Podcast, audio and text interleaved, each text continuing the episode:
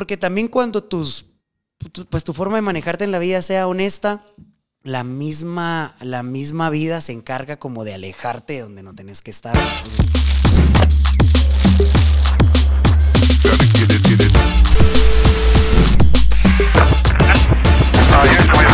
Bienvenidos una vez más a Hablando Pajas, el mejor podcast de todos. En esta ocasión tenemos a Hanser, que él es cantante, compositor y creador de contenido. Buena onda, Hanser, por estar aquí. Hablando Pajas, compartir un poco de tu tiempo con nosotros y, y venir a ver qué pajas salen aquí de todo lo que ha sido tu trayectoria en la música. ¿Qué tan pajeros sos? no, bro, gracias a vos por la invitación. Curioso porque nos acabamos de conocer, ¿verdad? No tenemos ni una semana. Sí. Justo estaba yo celebrando mis 30 años el viernes pasado y en una de tus despedidas que ya te vas a casar, qué alegre. Por ahí nos conocimos con... Tenemos unos cuantos amigos en, común, estaba viendo. Sí, hay amigos en común, pero no habíamos tenido, el, gusto, de conocernos y ahí. Y ya, ya me había topado yo en Instagram con tu podcast y había visto un par de, de, de pues, conductores y gente que está en el medio de, de, la, de la música y de la industria que habían estado con vos. Y ese día que te vi medio te me hiciste conocidos, pues ya nos presentaron. Aquel y, es el, y salió. no, buena onda, saludos a todo tu público, a toda la gente que ve tu podcast. Em, pues aquí estamos para platicar un poco, para que la gente que no, que no nos conocía, pues sepan que andamos y para la que ya, que sepa todo lo que estamos haciendo y otras, lo que, se que otras cosas que no saben. Van a ver exclusivas aquí. Ah, buenísimo. no, buena onda por, por venir aquí y compartir todo esto con, con nosotros. Vos empezaste en la música desde muy güero, siempre fue algo que te apasionó. No fue como que en el camino o alguien así que tarde se, se dio cuenta de esa pasión, sino siempre supiste que la música era lo tuyo. Totalmente, vos, desde chiquito, desde chiquito en mi casa. Eh, mis papás escuchaban música y fue como una conexión bien fuerte desde, desde el inicio, desde los tres años yo ya me estaba aprendiendo canciones. Entonces sí creo que fue algo que lo descubrí temprano y, mis papás también lo detectaron rápido. Entonces dijeron, ah, este va a ser cantante. Entonces empezaron a darle o, le va a gustar la música, pues. Entonces eh, sí, me empezaron a apoyar, a, motivarme también, que a veces creo que eso es súper importante porque te puede gustar la música y si no tenés gente, o, lo que te guste, pero si no tenés gente a tu alrededor que motive y que, que como que riegue esa plantita, que te se apaga. Ajá, y, te, y te puedes cohibir y puedes crecer como con esa inseguridad y creo que para la música...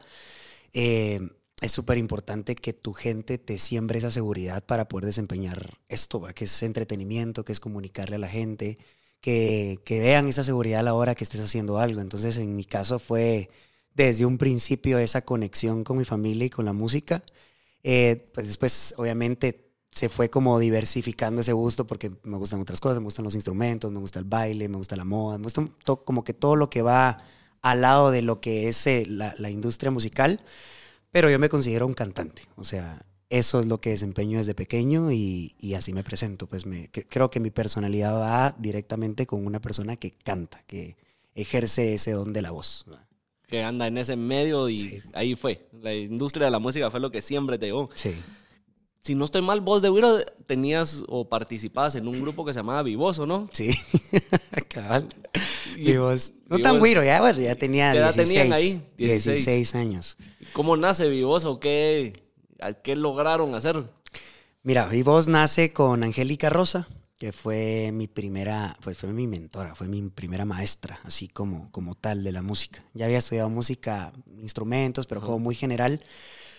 Pero con ella sí fue algo que, mm, digamos, donde reconocí ya mi talento y dije, ok, la disciplina que tengo que tener es esta, porque ella es súper exigente, así exigente al mil por ciento.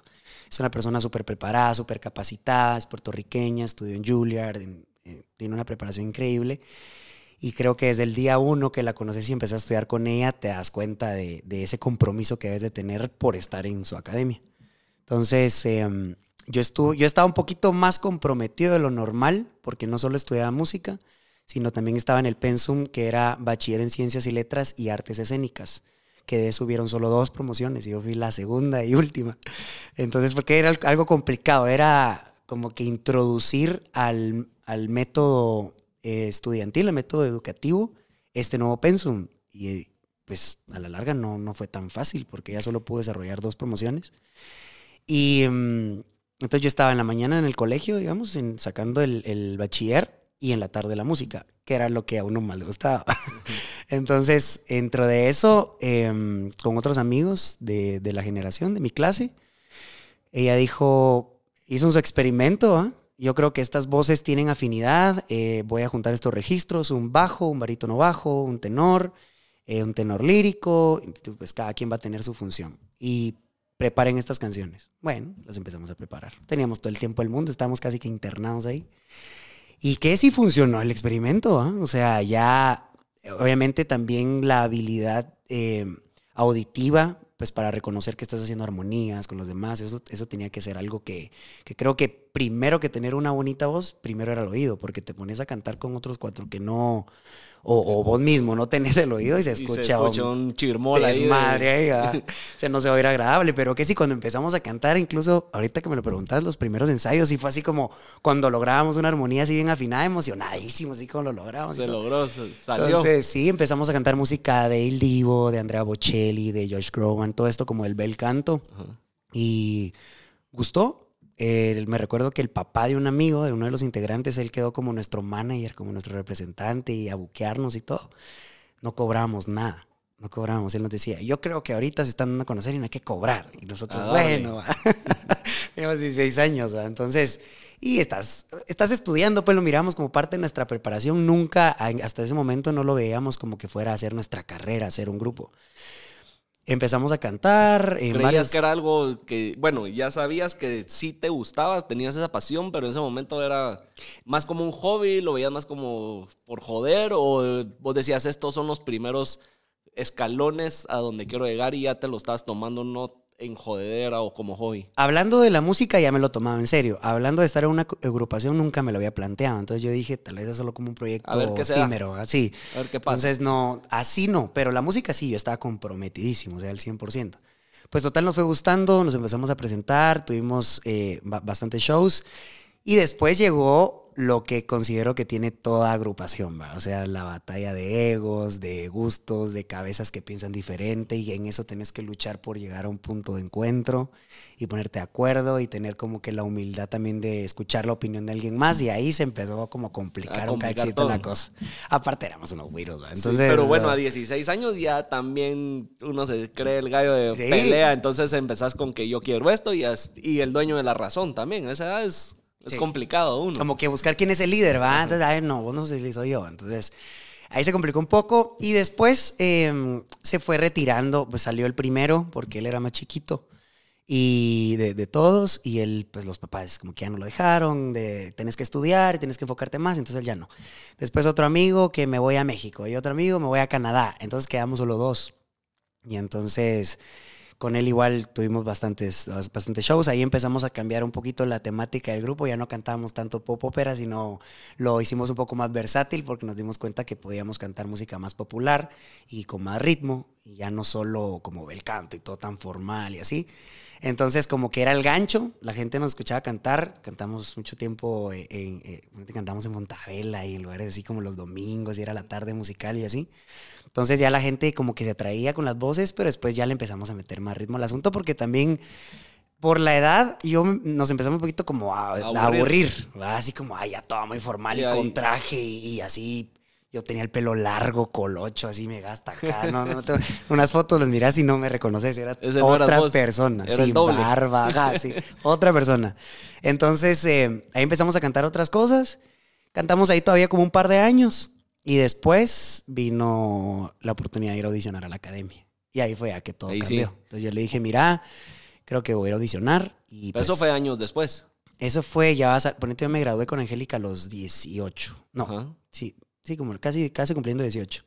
Y ahí fui a audicionar. Entonces yo le dije, pues pase lo que pase. A Porque si quedo, pues que es la idea y voy a ir preparado para quedar, pues aquí se termina todo. Entonces me dijo, ah, sí, yo también voy a audicionar, a probar. Antes vamos a audicionar. Vamos a ver qué pasa. Y entonces ya yo me fui a la academia casi cumpliendo 19 años. ¿Y crees que el paso con Angélica ayudó a pulir tu estilo?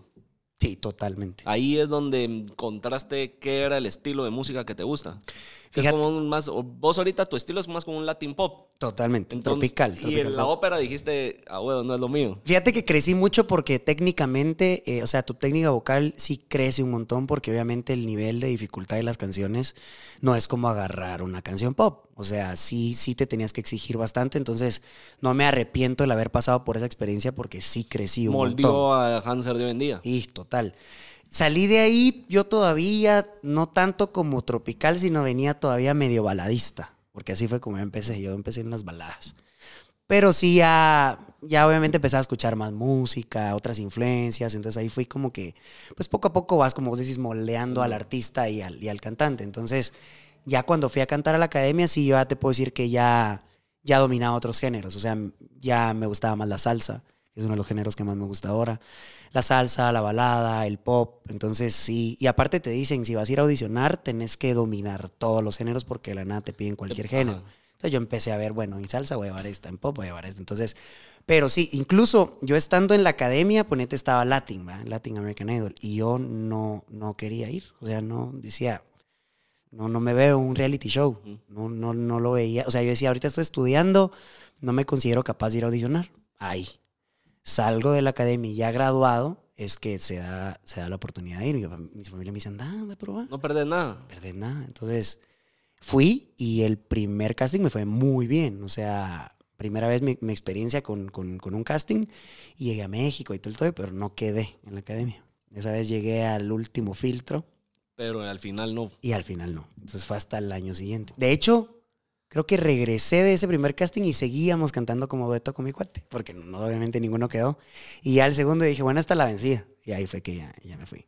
Pero sí, la preparación fue clave para yo poder rendir en el reality, porque también no solo es una buena, o sea, no solo es ir a cantar bonito y decir yo canto ya, sino es desenvolverte bien en el escenario, eh, reconocerte como sos como artista para así poder desenvolver mejor. Entonces sí, definitivamente ella me dio todo, pues. Pues sí, el, el reality, ese es el programa, dura como cuatro meses, si no estoy mal. Cada cuatro o cinco meses. Cuatro meses y medio. Siempre igual están enseñando pues, lo que pasa detrás del momento del show. Los ponen ahí a vivir juntos, a componer, que es el día a día, estar 100% música, música, música. Música y show. Estar siempre. música y sí, sí, o sea. O sea, es eh, un bootcamp de música intenso. Sí, la verdad es que sí. O sea, por esa parte sí te puedo decir que fue lo que más le saqué yo el jugo. O sea, los maestros, la gente, los, los maestros de baile, de canto, de modas. O sea, gente súper preparada. O sea, cuando escuchas sus, sus, su experiencia y su currículum, dices, la madre, ¿qué estoy haciendo yo aquí? ¿va? Entonces, sí, sí es, un, sí es bastante exigente. De, te levantan desde las 6 de la mañana. Aparte, no estás en un ambiente donde no tienes reloj, no tenés, no, No ves, sabes qué no hora ves, es. ajá, no sabes qué hora es, no hay ventanas, no ves si es de día, si es de noche, eh, no hay internet, no hay teléfono, no hay televisión, no hay nada. Es como un retiro, un retiro así, estás desconectado y enfocado en lo que te toca hacer, o sea, preparar tus canciones, eh, la competencia, estar estudiando qué onda, con quién estás, porque de todos los países, todas las personalidades, todo. todos los egos, ahí sí es un chismol terrible. Entonces sí. Sálvese quien pueda. casi que- Sálvese, que ahí sí estás en la guerra, vos. o sea, porque todo el mundo quiere quedarse, ¿no? o sea, nadie se quiere ir. Y en mi caso, yo tenía como la responsabilidad de que antes de mí había muy buenos representantes, ¿va? o sea, Fabiola, Napoleón, habían hecho un trabajo espectacular. Entonces yo dije, bueno, yo tengo a Guate encima, pues, o sea, yo no puedo decir, ah, el de Estás Guate llevando se la bandera fue. en nombre de todos. Total, yo no me voy a ir al tercer concierto así como este vino solo a, A pajarear, ¿va? Sí. Entonces, por esa parte sí es, sí te tenés que comprometer, sí o sí. Y entonces, eh, sí, estuvimos cuatro meses y medio, 18 semanas enteras. Yo llegué, llegamos a la final, la final fue en Chiapas. Entonces, yo te puedo decir que no ganamos, porque no quedé en el primer lugar, y quedé entre los 10 finalistas, pero me doy por satisfecho porque pues a la larga la preparación fue la misma para los 10, o sea, la exposición igual fue la misma. Entonces creo que eso es lo que se busca, que llega, llevar a tu país a la final y en la final pues que sea lo que, Que Dios quiera.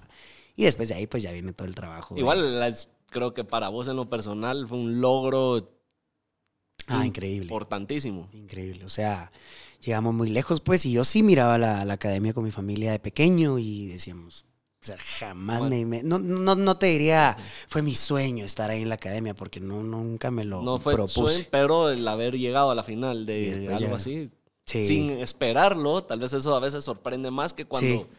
Querés llegar ahí, lo buscas tanto y decís como, va, boom, lo logré, que si fue algo inesperado y puta, ni yo me lo imaginé que era tan capaz Sí. o que hasta dónde tan lejos podía llegar. ¿no? Sí, eso es lo importante de, de- de enfocarte en lo que en realidad importa. En este caso es prepararte y cada día ser mejor vos mismo. O sea, que tu, que tu eh, prueba seas vos, mejorar, eh, vos estarte estudiando, estoy cantando mejor, me estoy viendo mejor, estoy bailando mejor, me estoy moviendo mejor en el escenario. Y de cuando ese es tu enfoque, pues las oportunidades te van llegando en base a lo preparado que vos estás. Entonces, así fue como se dieron las cosas, tal como vos decís. Que nada. Eso Eso fue en 2011. 11. Ya. 2014 11 años. sacaste tu primer sencillo. Mi primer ¿Qué sencillo. hubo en esos tres años entre que la academia y tu primer sencillo? Me quedé viviendo en México. Era la primera vez que yo vivía eh, fuera de mi casa y me tocó en la Ciudad de México, vamos, porque nos dieron una beca a los 10 finalistas en actuación. Entonces nos quedamos estudiando actuación en México y mm, me regreso justo en el 2013, a finales del 2013, eh, a Guate porque dije yo, bueno, también hay que aprovechar la oportunidad que mi academia fue bien recibida en Guate, que la gente me apoyó y también es hora de cantar en Guate. ¿va? O sea, yo tenía mucha algo. ansiedad de revenir, de venir a cantar acá. Y regreso, hablo con Celso, mi manager de toda la vida, y le digo, bueno, Celso, voy para Guate otra vez, ¿qué hacemos? Bueno, pues empecemos a cantar en todos lados, porque pues, esto es lo que siempre hicimos. Ahora hay que aprovechar que pues está la plataforma de la academia y eso hay que sacarle el jugo. Entonces, desde que puse un pie en Guate, empezó la Cantar y ola de trabajo, brother. Y sí, empezamos a viajar por toda Guatemala, te digo, por toda Guatemala, por cada rincón, cada pueblito, cada municipio, cada aldea. O sea, sí recibimos mucha demanda y mucho cariño de la gente. También había que tener claro de, bueno, regreso, pero hay que bajarle a los humos de que vengo de la, De la academia, y no hacer lo mismo acá.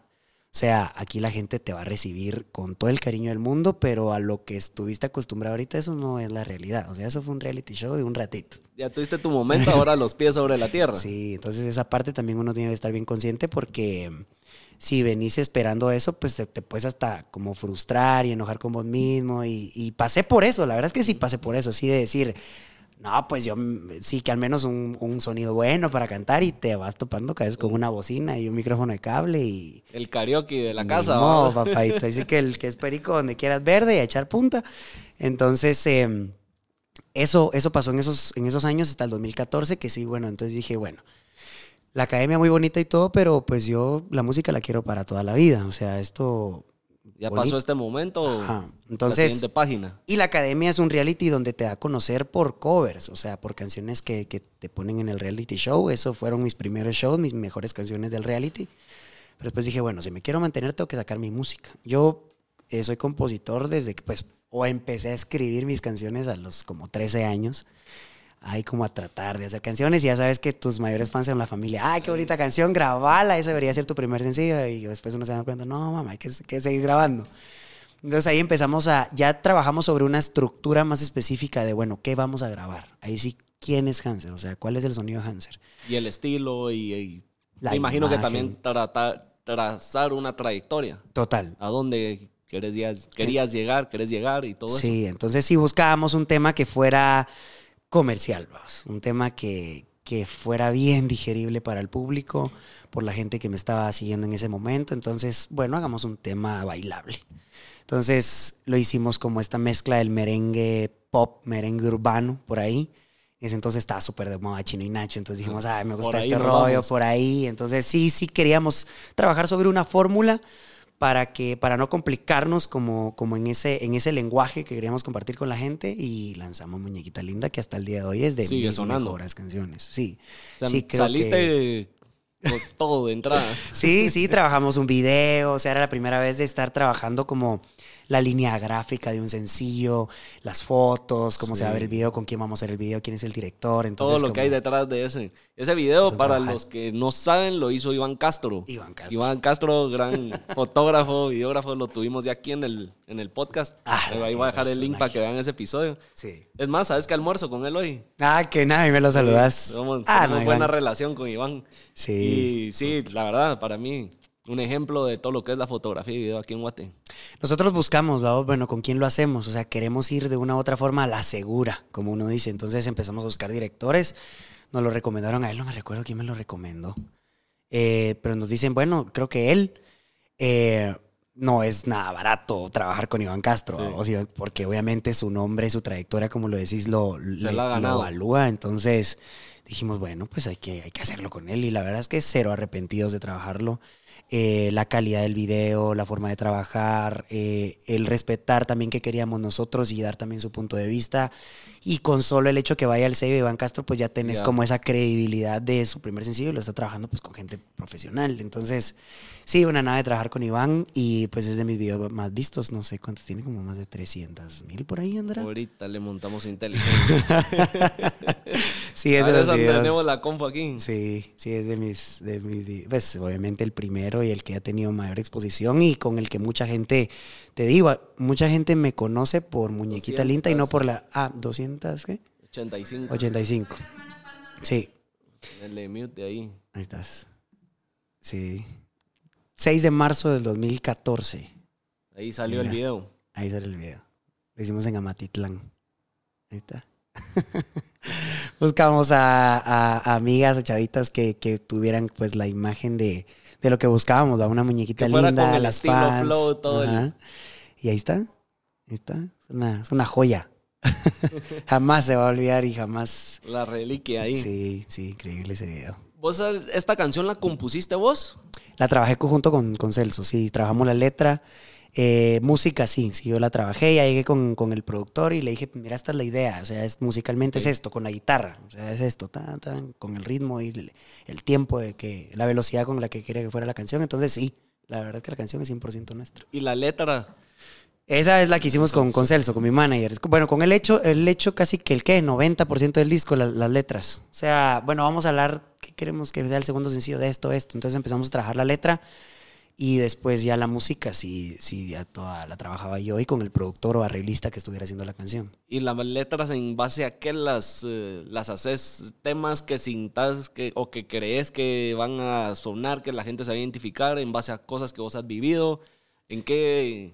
Es como una ensalada, o sea, es como un poquito de todo. Porque ahí sí que la inspiración te sorprende y te da a veces no la estás buscando y llega. Cuando sí quieres hacer una canción es complicado encontrar la forma. Entonces tengo canciones de todo tipo. Esta canción que tanto que le hicimos sobre una fórmula de lo que queríamos hablar era dedicado a ese momento el club de fans que se llamaban las muñequitas lindas. Yo salí de la academia y ellas se pusieron de nombre así.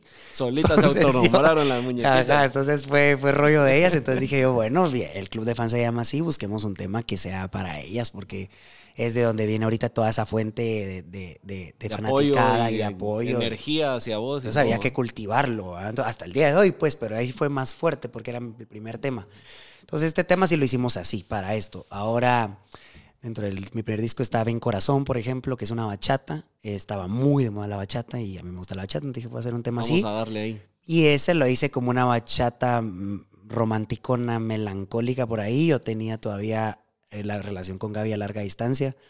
Fue como en 2015 por ahí, entonces complicado una relación a larga distancia. eso, era una de los de cosas que te quería preguntar, pero ahí vamos a hablar de cómo logras una relación a larga distancia. Sí, entonces eh, dije, bueno, voy a hacerle un tema a Gaby ahorita que en ese entonces habíamos cortado, habíamos regresado y cortamos varias veces, entonces yo dije un tema que hable de esto que estoy viviendo que por más que quiero no logro afianzar, pero pues complicado, vamos, entonces sale bien corazón. E hicimos Viene una más, es un tema de postura de vida, de lucha, de darle para adelante, entonces la hicimos así como un reggaetón electrónico por ahí. Entonces, sí, quería hablar yo de eso, como de la, de la disciplina que debes de tener en esta carrera. Y ahora la traición, que es uno de mis temas, temas favoritos, eh, eso sí es algo que me pasó, más yo no quería hablar de eso. Me surgió la melodía de la canción me empezó como que a recordar ahí de ese, de ese momento, ese momento trágico, que tenía como 12 años tal vez, y sí me hicieron lata, y Estaba corazón se rompió. me despedazaron y por ahí agarró la canción. Entonces creo que es, un, es una mezcla de todo. Vos ahí te puedes dar el, creo que te tenés que dar el chance como compositor que te, que te sorprenda la música y, y algo, a veces también hay historias que escuchas y eso te, Te empieza a inspirar y a, y a llevarte por esa ola o algo que vos querrás poner sobre la mesa. A ver, yo quiero hablar de esto. Considero que a mí me pasó esto y ustedes se pueden identificar y aquí les va. Entonces hay una, una, manera mezcla de, de, todo. de desahogarse o de, Sí. o de hablar de los temas que, que vas queriendo. Así es. Y en, en tus canciones has tenido varias colaboraciones. ¿Cuál ha sido la que más te ha sorprendido? O que digas, puta, con esta, sí no, esta colaboración no me la esperaba. Qué buena pregunta, fíjate. Em, ay, Dios mío, tal vez con... Bueno, ambas me sorprendieron. Paola, digamos, Paola Chuk, que ganó la academia, ella yo no la conocía, no tenía ninguna referencia de ella antes nunca. Y mm, la veo que llega a la academia, me toca estar en México cuando ella entra a la academia, la llevo como que a dar ese último abrazo antes de entrar, gana la academia y por una u otra forma, por yo haber estado justo en ese arranque de la academia, la gente nos empieza a relacionar mucho y entonces sale la oportunidad de hacer una canción que yo tenía ahí como guardada y la reversionamos para hacerla con ella. Entonces sí, fue así como, wow, no, no, no sé en qué momento se dio y fue la canción que incluso me dio la oportunidad de volverme a parar en el escenario de la academia casi nueve años después. ¿Qué Porque- fue eso vos? Volver a- ahí. Eso fue increíble. Ya no como participante, sino como invitado. como invitado. Fíjate que así se dio, era la canción que Paola tenía vigente y ella le tocaba que llegara a la academia como ganadora. Y entonces la, la canción estaba número uno en radios en Guate. El video iba volando. Y entonces habla- nos habla Azteca y nos dicen, pues yo creo que este es el tema que hay que cantar. Y yo, perfecto, vámonos. Entonces, sí, volverme a parar en el escenario y aparte ya con unos ocho años de tablas, de estar recorriendo cualquier cantidad de escenarios, sí me sentí súper diferente, me sentí más seguro y dije, ya hubiera querido cantar yo, eh, pues, haber estado en la academia ahorita en este momento, vamos, pero obviamente todo es parte de un proceso. Pero sí, eso fue algo de lo que más me sorprendió y del, del poder que puede tener una canción propia, una canción inédita que nace de cero, las puertas que te puede abrir, vamos. Entonces creo que ese fue un tema. Y el otro eh, que, que tiene como un rollo más personal y, y- y que por fin se logró concretar, que fue con Pedro Cuevas, porque no es fácil, por más que creas que, que en la música hay amigos o con gente que tenés mucha relación, cuando menos pensás no, no se dan los proyectos, ¿vos? por una razón u otra no se llevan No a cabo dan. las canciones. Entonces, por fin llegar a grabar una canción, hacer el video y lanzarla con alguien que, que, que, que tenés como mucha historia, Ajá. también te sorprende, vamos. Entonces creo que esas dos colaboraciones. Ha sido las que más te han Sí. como sorprendido, marcado. está marcado más bien. Sí, total. Mira, y con lo de la 2018 fue esto, con Paola de la Academia y todo eso. 2019, seguías, 2020 nos encierran. Sí. ¿Qué pasa con Hanser ahí? Todos los proyectos que traías, las ideas que, de, de cosas que hacer para la industria de la música y vos en lo personal. ¿Qué Sí, fue ese? ese fue un trancazo. ¿Qué fue? ¿Cómo lo viviste? El disco lo lanzamos 2018. No, 2019, imagínate, antecito. O sea, nosotros lanzamos el disco a finales de año, por ahí por octubre. Y venía todavía el plan de promoción y de seguir con, haciendo, haciéndole la bulla al disco y cae, cae esto a vos. Entonces, a todos nos agarró de la noche a la mañana. Fíjate que a mí lo que pasó fue que eh, cayó en un momento donde Gaby se venía a vivir a Guatemala. O sea, ya ese plan estaba. Yo voy en diciembre a México a hablar con los papás. eh, Gaby se gradúa de la universidad, entonces ya fue como que, porque por eso antes no podíamos, porque Gaby no iba a dejar la Ajá. universidad.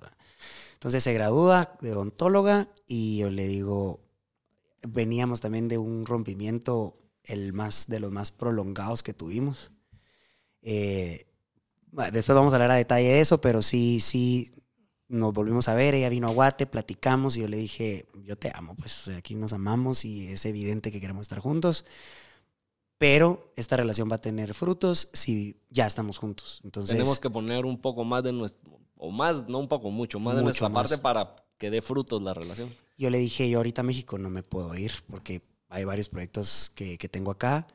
Pues sí sería una decisión tuya de si te venís o no a Guate. Y ella me dijo, me voy. Bueno, entonces vamos a hablar con tus papás y listo, lo cuadramos. Ella se viene febrero y mediados de marzo nos encierra.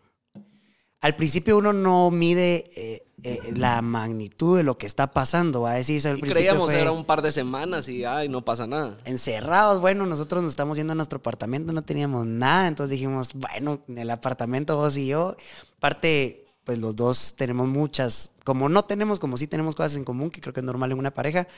Pero lo que nos gusta es la fiesta, vos y nos hemos enfiestado solos. Entonces dijimos, bueno, en nuestro apartamento aquí, ¿quién nos va a decir algo? O sea, amanecíamos, amanecíamos de fiesta los dos y fregando, cantando. Entonces, esa primera parte no fue tan, tan dura. Me sirvió como para, para relajarme también un poquito de la carga de trabajo que yo venía, porque yo Bajarle a las decir- revoluciones. Sí, yo, yo, o sea, pasé, ¿qué? Seis, siete años de mi vida sin fines de semana, pues, o sea, todos los fines de semana trabajo. Bendito sea Dios. Entonces, ahorita dije yo, no, no tengo nada que hacer jueves, viernes, sábado, domingo, lunes. Aprovechemos a, a- a- a formar nuestro hogar, ese ¿va? y a disfrutarlo. de lo laboral. Entonces, por esa parte hasta ahí bien. Ya después fue dos, tres, cuatro, cinco, seis meses y esto no terminaba. Entonces, obviamente lo primero que vino a afectar es todos los proyectos que teníamos de, de lo que queríamos hacer en nuestra casa, el factor económico. Gaby se viene pues sin una fuente de trabajo. Yo era el responsable al 100% de ella, pues hasta el día de hoy lo soy. Pero ahí era como más, o sea, yo me la... Se vino, se vino para acá y yo no puedo, no puedo fallar, pues, que le voy a decir a los papás y no luego dan un un techo donde estar. Obviamente nos hubiéramos ido con mis papás y todo, pero... Pero Entonces, no era la- lo ideal no para caso, empezar. ¿verdad? no, o sea, nosotros si algo tuvimos siempre bien claro es, estamos empezando esto y nuestra privacidad es súper importante. Gaby es una persona muy, muy independiente y en ese aspecto sí dijo, somos nosotros dos, ¿va? y para adelante. Entonces sí, ahí sí ya cayó el 20 de, "Uf, o sea, ¿qué voy a hacer? Pues si ya no tengo eventos. Entonces, em, sí se pararon muchas cosas. Yo dejé de lanzar música así como inédita, todo eso se paró. Hice un par de colaboraciones, trabajé un tema con Barrilete, que, es una banda también de Guate. Eh, me hablaron del tema, lo lanzamos y todo, pero, pero todo eso se paró y mm, lo que vino aquí a sopesar fue que las redes sociales es algo que venimos trabajando ya de años también, la colaboración con marcas, el trabajar campañas publicitarias, y eso era lo que se podía hacer. O sea, hasta el día de hoy pues sigue teniendo mucha Era la única manera en la que. Y la ventaja de poderlo hacer en relevante. sí y, y de poderlo hacer en tu casa, pues, o sea, contenido lo puedo hacer acá. Si salgo, pues rapidito a grabarlo y regreso. Entonces empezamos a, a trabajar en eso y también nos dimos cuenta de la fuerza que tenemos como pareja. O sea, la gente siempre siguió como esta historia de amor, por así decirlo. Gaby estando en yo acá. Pero entonces ahora el momento de aprovecharlo. Ya estamos juntos, pues ya somos Ahora, un equipo. Lo que siempre quisimos. al mundo y enseñémoslo. Exacto. Entonces. ¿Vos crees que si no se hubiera venido Gaby a Guate en febrero y les agarra la pandemia estando de lejos, estarían juntos ahorita? Mira, vos, yo creo que. Fíjate que siento que sí, vos, sí estaríamos juntos porque lo, lo luchamos tantos años sin ninguna pandemia y era la. Era esa necedad, porque era una necedad, obviamente acompañada de. O sea, estamos enamorados, si no, no, hubiera sido posible. Pero, hace de cuenta, si Gaby no se hubiera venido en febrero, los aeropuertos los cierran. Ella ya no se viene a Guate, yo me La quedo. volvés a ver hasta octubre, una, septiembre, por ahí. Entonces, algo, de, algo dentro de mí me dice que sí, que hubiéramos todavía, por- porque el tema era como ella ya se podía venir, como ella ya estaba graduada, ahora pues nos cayó la pandemia, pero seguimos queriendo dar ese paso. Entonces, considero que sí, sí, sí, hubiéramos luchado hasta, hasta que pasara esto y se abrieran las fronteras para que se pudiera venir a Guate. Aparte, el, el apartamento lo buscamos juntos, pues yo le mandé fotos, mira amor, estoy viendo este, ¿te gustan? Este no muy, va, me fui para acá, ah, va, este nos gusta, Este. sí. Entonces, también el estar en un apartamento que fue proyecto de los De dos, los dos, y que no sé, sí, no- siento que no hubiera tenido como tanto sentido. Entonces, siento que sí hubiéramos sido persistentes hasta que estuviéramos juntos. Y de haber venido de, de una ruptura tan larga y que mencionaste, el hecho de haber podido tener esos momentos, porque ahí sí que fue días, meses solos, sin distracciones, solidificó la relación. Seguramente. Seguro, sí, seguro que sí. O sea, les, en el lado personal te sirvió. Eso es lo que te iba a decir. Entonces la pandemia a mí me vino a dar un crecimiento personal que, que no, no, no estaba tal vez enfocado tan en eso. Y que es súper importante para toda persona. Vamos a hagas lo que hagas, seas artista, seas ingeniero, lo que hagas. La parte personal y espiritual y tu autoestima debemos de tenerlo en orden lo más que se pueda para poder desempeñar lo que querramos, vamos, porque ¿qué pasa si nos dedicamos solo, solo tan egoístamente a, a, lo que desarrollamos, en mi caso, la música, que me pasó muchas veces que yo le decía a Gaby, mi prioridad es la música, si puedo ir a México, qué bueno, o sea, era muy egoísta.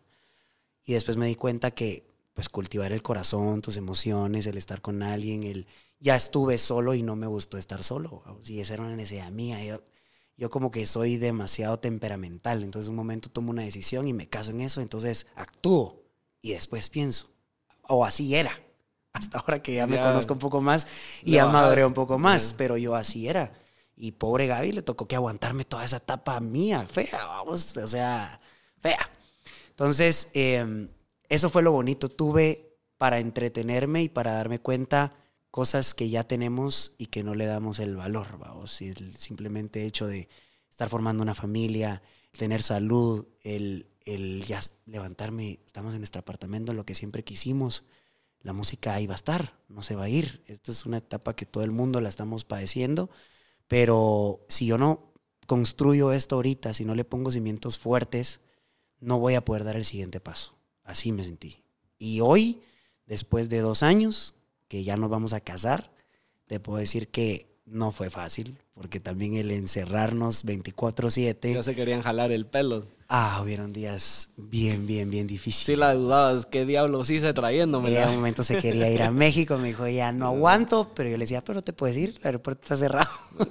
Te jodiste. Entonces, sí, sí hubieron días complicados, pero considero que es parte yo creo que de la todos vida. Todos lo pasamos, todos los pasamos. O sea, si no te pasa eso es porque no está viendo ese encontronazo de personalidades, de, de, idea, de ideas que tiene cada uno. Pues obviamente te vas a vivir, vamos, vivir es otra cosa. Pues ella se venía antes por dos semanas y nosotros no nos vamos a pelear tranquilos. Hacemos las dos semanas y después te desahogabas. Entonces ahora ya no, ahora no hay chance. Entonces ahora es pelea ahorita, pelea ahorita. Estar bien, estar bien. O sea, es un balance. O sea, problemas van a haber, pero tiene que uno que tratar que sea mínimo el porcentaje, vamos, que sea el mejor, en su mayoría, tener afinidad, eh, tener la humildad de reconocer, de negociar y de todo lo que conlleva tener una relación. ya los que andamos en relaciones largas creo que ya lo entendemos. y ya no son las relaciones de 15 años que es una chingadera. No, pues no, es, otra cosa. es otra cosa. Estando en pandemia, pues dijiste lo de las redes sociales. ¿Cómo nace? ¿Qué le podemos decir? ¿Un programa, un show? Emparejados que tenés en tu canal de YouTube. Ah, pues qué proyecto más bonito. La verdad es que Emparejados nace, em, pues, haciendo una lluvia de ideas, los tres, mi manager Gaby, Celso, eh, Gaby y, ajá, y Celso.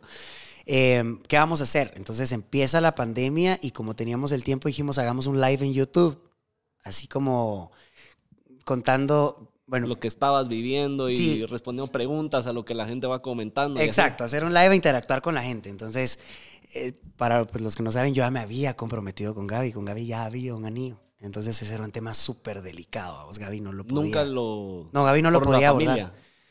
Por todo, vamos, por todo, por lo que significó para ella, por lo que pasó, pues sí le afectó muchísimo, pues no se afectó, pero aceptó que a ella le afectó más. Entonces ese era un tema que no se podía hablar, entonces ahí era como empezar a rascar eso de... Vamos a hacer el live, quítate la... Hablemos, o sea, hay que, hay que hablarlo. Entonces empezamos y se quedó en un live, se quedó ahí publicado, ya nunca lo volvimos a hacer. La verdad es que uno un momento que nos relajamos también, baboso, así de, ay, bueno, cuando se pueda.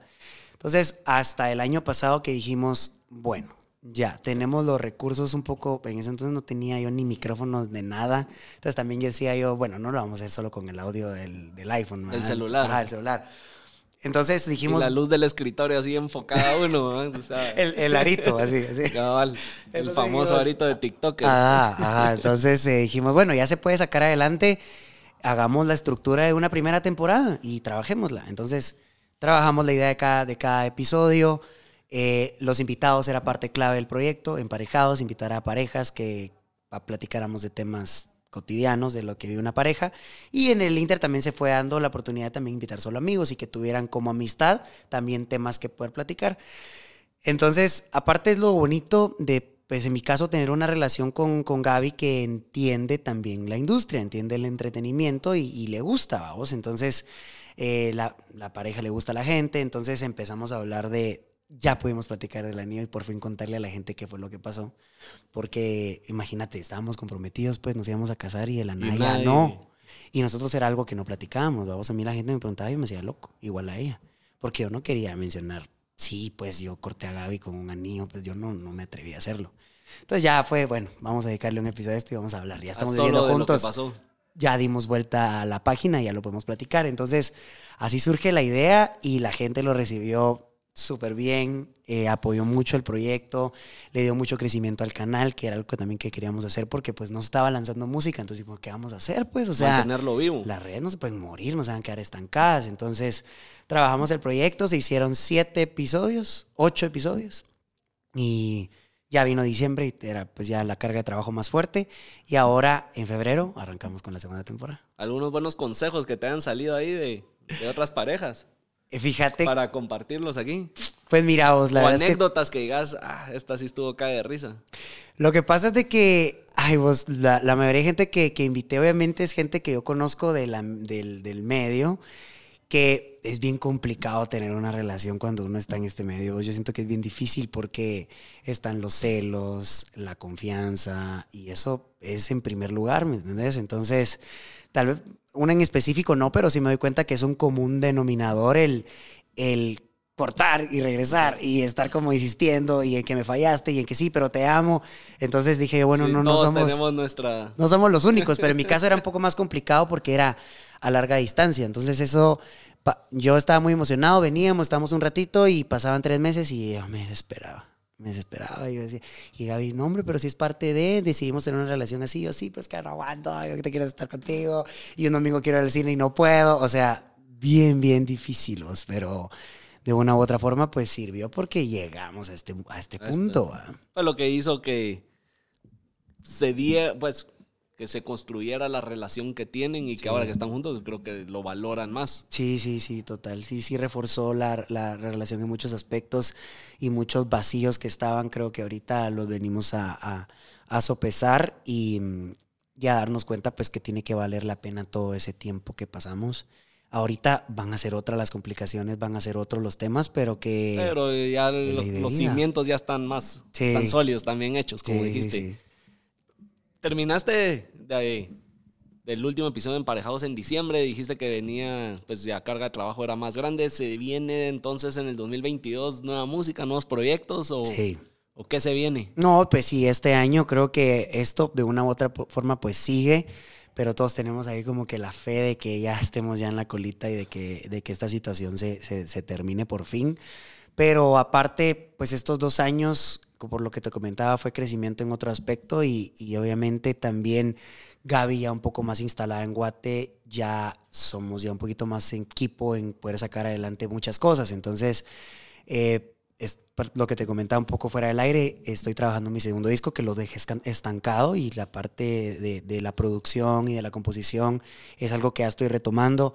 El poder hacer el estudio en mi casa, el poder agarrar un pianito y empezar a maquetear y hacer una lluvia de ideas y darme la oportunidad también de, de irme a terrenos que no son mi, mi, ¿cómo se le llama? Mi, mi terreno de confianza, por así decirlo, a la hora de producir, sino hacer otras cosas como descomponerte como, como artista y sacudirte un poco de la zona de confort, para, ver qué nuevo puede salir. Y ver qué sale. Entonces eso, esa parte me ha sorprendido muchísimo. Y ahorita sí se viene más música, se viene el proyecto de YouTube. Eh, pues, aparte nos vamos a casar con Gaby, entonces es otro Hay varias cosas. Es un año bastante interesante, vos. Es un año que creo que todos venimos como de ese salir a flote y de ya por fin, por más y con ganas acumuladas. Sí, por más complicado que sea, que sea la situación, te das cuenta que ese estímulo y ese deseo de trabajar y nuevos proyectos siempre va a estar y uno no tiene que permitir que se duerma. ¿vamos? Entonces yo creo que este año es, es ese año de, de, bueno, ya nos guardamos un poquito, ya cubrimos varios aspectos que estaban como abandonados, ahora es la parte de, de sacarlo y de llevarlo y desarrollarlo y que se concrete en todos esos proyectos. Entonces, la verdad que es un año que sí me emociona bastante porque me siento como más capaz, más en orden muchas cosas que, que no tenía. Eh, el hecho de estar con tu pareja y de tener alguien con quien compartir las cosas, eh, el estar formando una familia. Emocionalmente estás más contento, más seguro de donde estás parado, todo eso. Sí, bastante. Y aparte también la eh, que en esta pandemia te diste cuenta quiénes son los amigos, vos, quiénes son esa gente, ese, ese team con el que vos contás, que muchos se fueron, los que se quedaron era porque se tenían que quedar. Entonces, estás rodeado de gente más honesta de gente que te va a tender la mano, de gente que no te va a dejar solo, ni vos lo vas a hacer con ellos.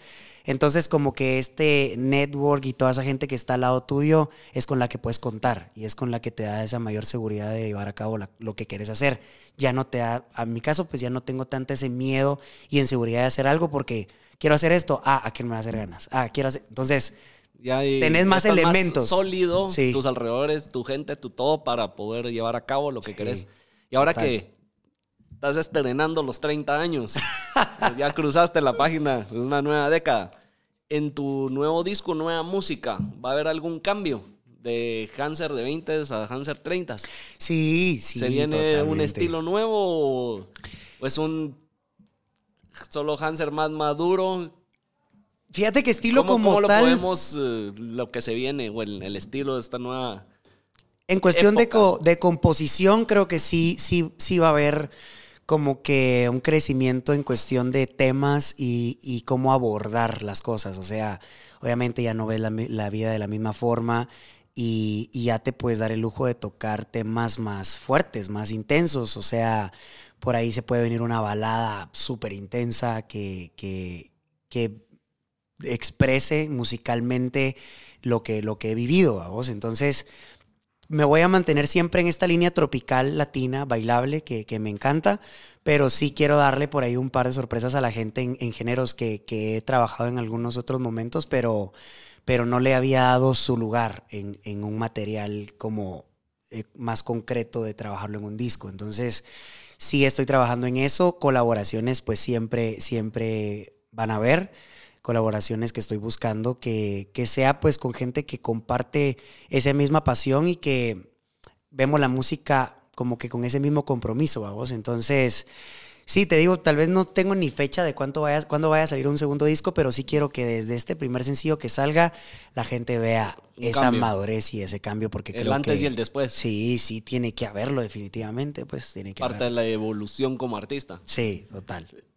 Desviándonos un poco ahí, del tema, pero siempre amarrando un poco.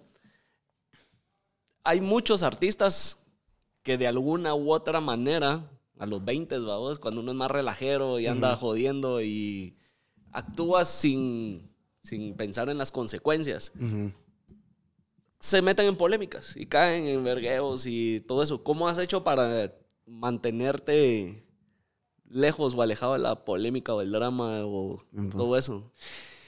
Buena pregunta. Vos fíjate que mm, primero tener como bien claro de qué puedes hablar y qué no.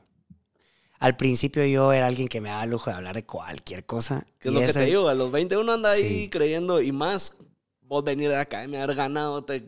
Sí. Haber sido un sentimiento de... Ah, yo soy el dueño del mundo y que me la pelen todos. sí, a mi punto de vista, él es va. Eh, ajá, ¿verdad? O sea, siendo realistas. Hay momentos que uno dice todos me la pelan y yo, puta, estoy subido.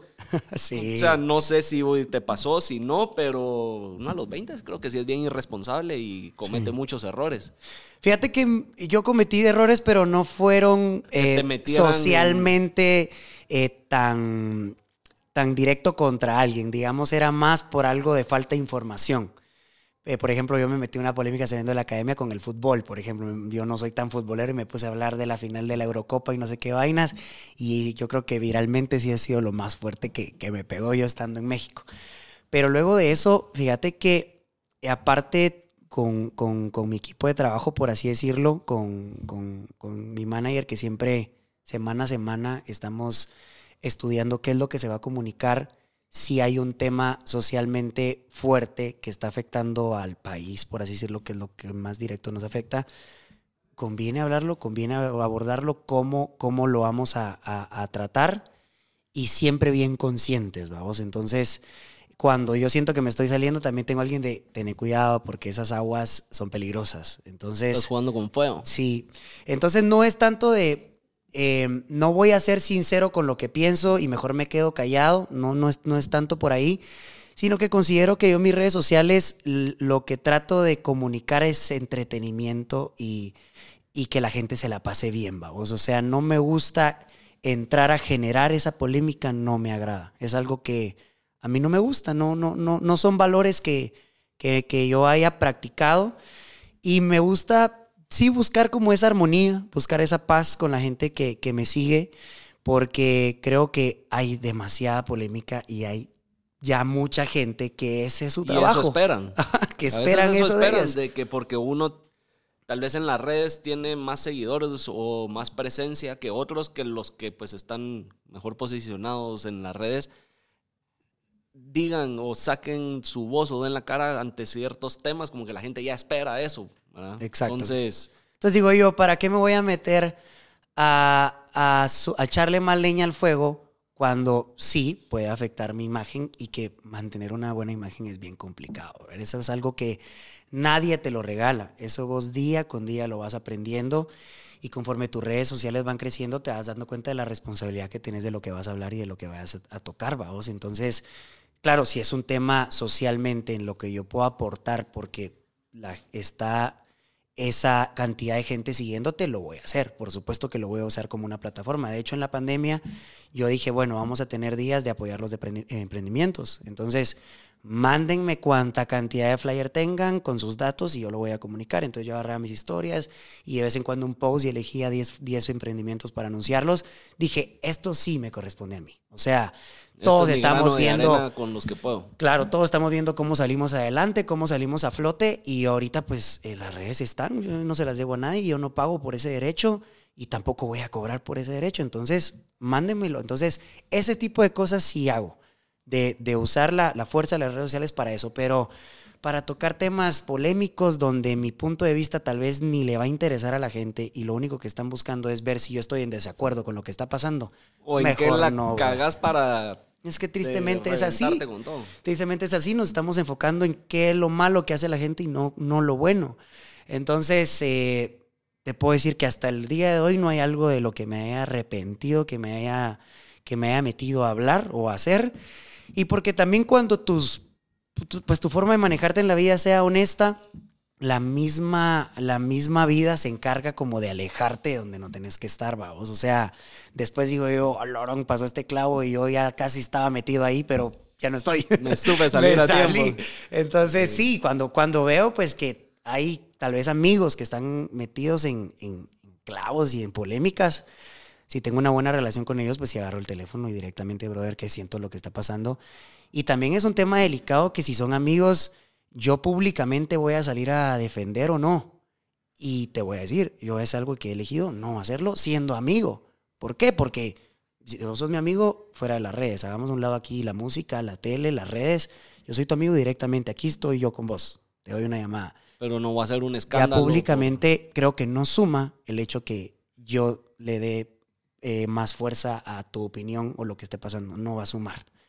Puede que incluso sí me vaya a afectar. Entonces, pero una cosa es tu imagen pública y otra cosa es tu imagen personal. personal. Entonces, a eso sí le doy Ahí es importancia. donde has logrado Sí. encontrar ese balance para Sí, tener alejado la... Eso es Que hay que- muchos artistas, como te decía, o gente que es conocida públicamente que eso es lo que le gusta y lo mueva, o sea, ese morbo, ese sí. escándalo, la polémica. Sí, por ejemplo, mira, un, alguien que admiro mucho es Chayanne, por ejemplo. ¿Cuándo has visto a Chayanne metido en, un- en una polémica, Sí. un problema o algo personal? Nunca, vamos. Entonces considero que hay que darle valor a lo que en realidad lo tiene. O sea, si nosotros somos cantantes, somos actores, somos creadores de contenido, lo que sea, este mundo está tan afectado y tan corrompido que si en nuestro poder está comunicarle a la gente solo cosas positivas, unión, familia, valores de los que ahora el mundo carece, ese es nuestro trabajo, ese es nuestro trabajo. Y si hay gente que su decisión es salir a, a- porque también a veces frustra, vos, que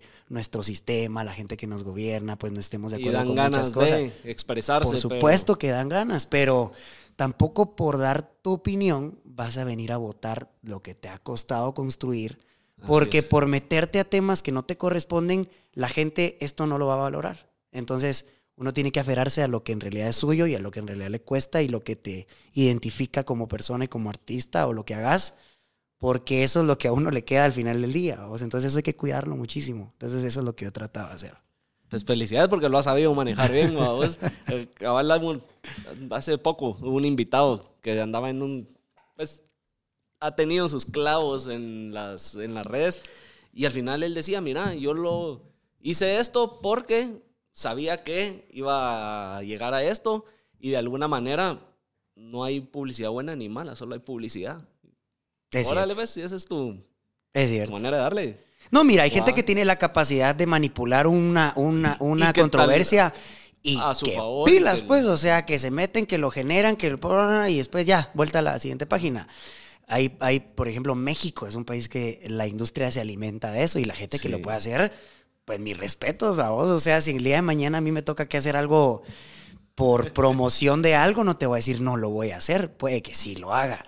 Pero mientras no tengas esa habilidad y, sea solo para perjudicarte, no hay que jugar con fuego. no, mejor sigo como Ahí vas bien como vas. Total, totalmente. Y ahí estamos. Y ahí vas. A los que nos están escuchando y viendo, depende de la plataforma en la que estén, ¿qué consejo les puedes dar? De vida, de lo que sea? Un consejo. Bueno, primero, un consejo puede ser que mm, por más difícil que sea y por más miedos que tengamos, uno tiene que dedicarse a lo que uno ama. O sea, en realidad, que, que nos levantemos emocionados de vivir, o sea, emocionados de que lo que estamos haciendo nos llene, nos, nos nutra en todos los aspectos. Eh, Creo que en este mundo hay, hay muchas diferencias porque se le juzga mucho a la gente que hace, eh, que desempeña sus talentos o que juró bandera por lo que consideran que nacieron. Y la gente que no es la que está en controversia y, en, y que no conecta con eso.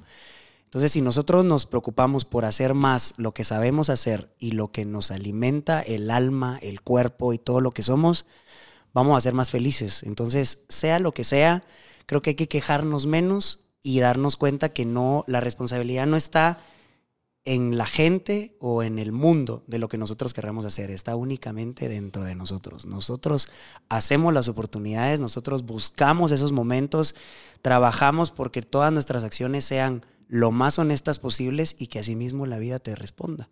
O sea, la vida actúa en base a lo que vos le estás dando. Y si nosotros nos llenamos como de resentimiento, de envidia, de odio, de, todo esto negativo, así es la, respuesta que nos va a dar la vida, solo eso nos va, nos va a devolver.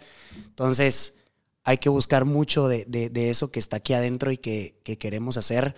Por ahí vi un, un, meme de, Elon Musk que decía, si tú, deseas, si tú no quieres que llegue el lunes porque odias tu trabajo, sale ahí ya, cámbiate de trabajo ya y considero que es cierto, o sea, para cuando estás haciendo lo que amas, no existe el día, no, existe la hora. Eh, pues si tenés jefes, pues claro, les, les tenés que dar eh, eh, cuentas a ellos, pero no existe la hora ni el tiempo cuando estás entretenido de lo que haces y estás viviendo la vida. Entonces, ese, considero que hagan lo que hagan, eso es lo que puede funcionar y puede ayudar a que veamos que las cosas actúan a nuestro favor y que veamos resultados de todo eso que siempre hemos querido hacer. Así es, es claro, es clave ese. Sí. lo que mencionas al principio, que se puede resumir como en la ley de la, de la atracción. De la ley de atracción. Entonces, lo que ustedes pidan y pongan al mundo, es lo que se van a recibir. Y muchas veces también. perdón, perdón, dale. Y si, y si, para complementar ahí lo que está diciendo, si de verdad no están felices en lo que están haciendo, donde están parados, en la situación que están pasando, está más en nosotros el hacer algo al respecto y salir de donde estamos que alguien venga nos diga, ah, no estás feliz donde estás, en el trabajo, en una relación, en emocionalmente, en lo que sea, y nos va a dar la mano, nos vas a jalar y nos va a poner donde queremos estar porque nadie lo va a hacer por nosotros. Está en uno el hacerlo, el dar el primer paso y el trabajar en uno mismo. Y a esta vida venimos a dar, pues, a dar. Si nosotros también de lo que la vida nos ha dado, nos tomamos el tiempo de poderlo compartir con alguien que le sirva, que le sume, que le ayude a llegar un poquito más rápido a eso que quieren, eso la vida lo devuelve al ciento por uno. Entonces, creo que hay que ser lo menos egoístas posibles de cuando veamos la oportunidad de sumarle a alguien, de darle algún consejo, de darle alguna herramienta. Y eso es algo que regreso a esta temporada que estamos viviendo se vino a, dar uno cuenta. O sea, quiénes están en realidad y quiénes no importa cómo esté el mundo de cabeza, aquí vamos a estar. Entonces, si tenemos la oportunidad de ayudar a alguien y de sumarle a alguien, hagámoslo, sin, sin, que, sin que esa persona nos esté devolviendo algo en ese momento. La misma vida y el mismo universo, Dios, en lo que crean, se va a encargar de que te, se te regrese y, va a ser impresionante cómo vas a ver que actúa esa, esa acción. Así es. Buena onda. Buen consejo. Tomen nota. ¿Dónde te pueden encontrar si quieren estar pendiente de cuando sale el siguiente disco y lo que estás haciendo? Arroba Hanser Oficial. Estoy en todos lados. Hanser, H-A-N-C-E-R. Em, en mi canal de YouTube, en Spotify, en Twitter, en Instagram, en Facebook, en todos lados, así me encuentran. Eh, pues este año, como lo comentamos, va a estar bastante interesante. Hay que ya por fin desarrollar todos esos proyectos que han estado un poquito ahí guardados. Y nada, Momo, a vos de verdad gracias. Sin mucho tiempo conocerte, me, me llega lo que estás haciendo. Todo lo que estás por vivir, con que le estás apostando a hacer una familia. Me cayó súper bien tu novia también. Qué alegre que, que, que ya estén en los últimos detalles de que se van a casar. Te deseo todo lo mejor. Eh, a seguirle dando con el podcast. Toda la gente que has tenido, considero que han venido a sumarle a todo este proyecto que en algún momento estaba solo en tu cabeza y ahora por fin está aquí realizado. Gracias por invitarme y yo también traigo por ahí otro proyecto y ojalá después yo te invite. Me parece. Ahí vamos a estar pendientes. Así que van a seguir a Hanser. Si no se han suscrito al podcast, háganlo. Se vienen buenos episodios, buenos invitados. Ya han habido buenos. Así que esto solo sigue y vamos creciendo. Nítido. Y nos vemos en el siguiente episodio. Buen año para todos. Que Dios los bendiga. Órale. Chau, chau.